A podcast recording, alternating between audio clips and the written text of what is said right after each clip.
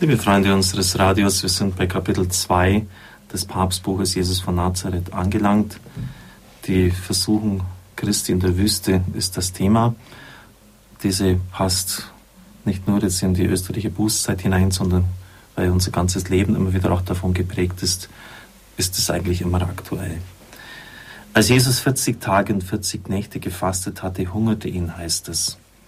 40 ist natürlich eine Zahl mit Symbolgehalt, 40 Wüstenjahre Israels, die Zeit seiner Versuchung, aber auch eine Zeit besonderer Gottesnähe.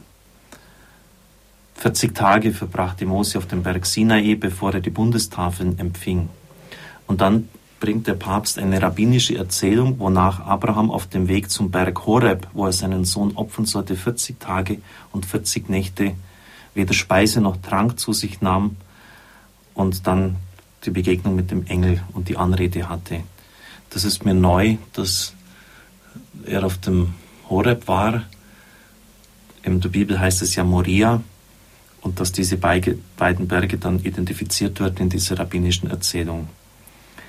Die Zahl 40 ist Zahlzeichen dieser Welt überhaupt. Die vier Enden der Erde, das ist das Ganze, und die zehn ist die Zahl der Gebote. Das heißt, wir haben es mit einer sinnbildlichen Aussage für die Geschichte dieser Welt überhaupt zu tun.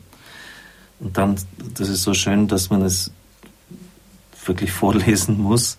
Jesus durchwandert gleichsam noch einmal den Exodus Israels. Und er durchwandert dann die Irrungen und Wirrungen der Geschichte überhaupt. Die 40 Hungertage umfassen das Drama der Geschichte, das Jesus in sich aufnimmt und durchträgt. Warum? 40 steht für die Gesamtheit, wie ich vorher dargelegt habe, und für die Zeit Israels. Also auch hier auf solche Ideen muss man erstmal kommen. Aber es ist naheliegend, 40 Jahre in der Wüste und von der Symbolik der Zahl her das Gesamt der Schöpfung. Wenn du Sohn Gottes bist, so befiehl, dass aus diesen Steinen Brot wird.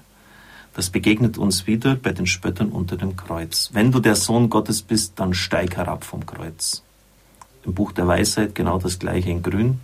Wenn der Gerechte wirklich Gottes Sohn ist, dann nimmt es sich Gott an.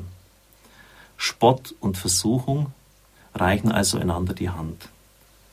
Christus soll den Beweis antreten, um sich auszuweisen. Diese Beweisforderung durchzieht das ganze Leben des Herrn.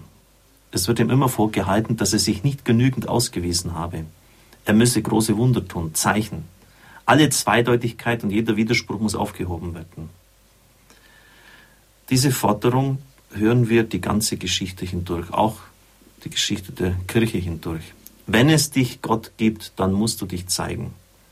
Dann musst du die Wolke deiner Verborgenheit aufreißen, schreibt der Papst wörtlich, uns die Klarheit geben, auf die wir Anspruch haben. Wenn du Christus bist, wirklich der Sohn und nicht einer der Erleuchteten, wie sie immer wieder in der Geschichte auftraten, dann musst du dich eben deutlicher zeigen, als du es tust. Und du musst deiner Kirche ein ganz anderes Maß an Eindeutigkeit geben.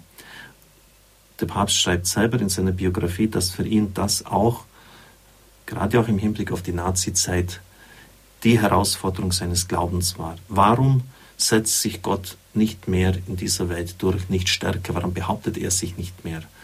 Warum ist sein Reich so verborgen?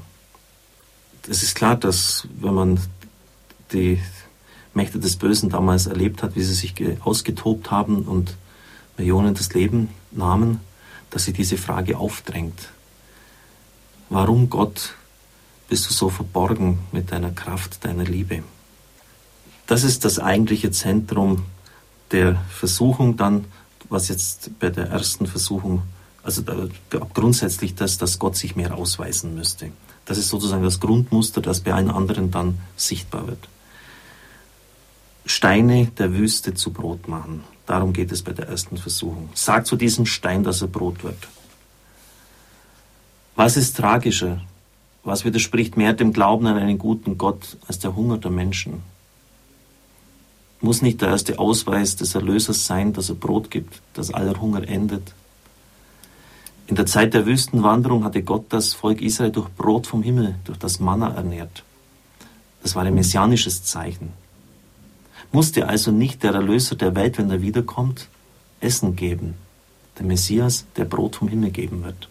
Ist das nicht auch das Problem der Welternährung und überhaupt aller sozialen Probleme? Der Marxismus hat genau dies zum Kern seiner Heißverheißung gemacht. Er wird dafür sorgen, dass aller Hunger endet, dass die Wüste zu Brot wird. Und das muss auch Aufgabe der Kirche sein. Sie muss sich um Brot für die Welt sorgen. Sie darf den Schrei der Hungernden nicht überhören. Die Antwort Jesu kann man von der Versuchungsgeschichte her allein nicht verstehen. Denn das Brotthema durchdringt das ganze Evangelium und muss in seiner ganzen Erstreckung gesehen werden. Es gibt nämlich noch zwei große Brotgeschichten. Und die eine ist die Brotvermehrung für die Tausenden, die dem Herrn in die Einsamkeit in die Wüste gefolgt sind. Der Papst fragt, warum wird nun genau das getan? Christus vermehrt nämlich das Brot. Er macht das jetzt nicht aus Steinen, aber er vermehrt es, was er vorher als Versuchung zurückgewiesen hat. Und der Papst legt dann die Bedingungen dar, die notwendig sind, sozusagen, um ein Wunder zu bekommen. Also die, die richtige innere Haltung des Menschen. Erstens, die Suche nach Gott, nach seinem Wort. Die Menschen kamen, um das Wort Gottes zu hören, waren schon drei Tage unterwegs und hatten nichts zu essen. Sie wollten das Wort Gottes hören, die rechte Weisung für ihr ganzes Leben vernehmen. Zweitens, um das Brot wird gebeten. Es wird nicht gefordert, es wird nicht verlangt, es ist eine Bitte um das Brot. Und endlich die Gegen zu drittens die gegenseitige Bereitschaft des Teilens, ein wesentliches Element des Brot, des Wunders. Das Brot wurde geteilt, es wurde gegeben dem Nächsten. Das Hören auf Gott wird zum Leben mit Gott und es führt vom Glauben zur Liebe, zur Entdeckung des anderen. Jesus ist dem Hunger der Menschen, ihren leiblichen Bedürfnissen gegenüber nicht gleichgültig, aber er stellt es in den rechten Zusammenhang und gibt ihm die rechte Ordnung. Und dann natürlich die zweite Brotgeschichte, das zweite Brotwunder, das letzte Abendmahl, das zum immerwährenden Brotwunder Jesu und der Kirche wird. Denn Christus ist das gestorbene Weizenkorn, das Frucht bringt, und dieses Wunder der Brotvermehrung, dass er dieses Stück Brot in seinen Leib verwandelt, den Wein in sein Blut, dauert unerschöpflich fort bis zum Ende der Zeiten.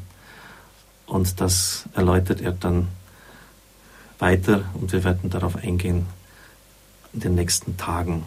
Also es sind sehr schöne Gedanken zur Meditation. Lesen Sie es vielleicht nochmal durch, die Brotgeschichte, die Suche nach Gott, die Bitte um das Brot, nicht die Forderung und die Bereitschaft, es zu teilen. Es segne und behüte sie der allmächtige und gütige Gott auf die Fürspreite, Gottesmutter, der Vater, der Sohn und der Heilige Geist.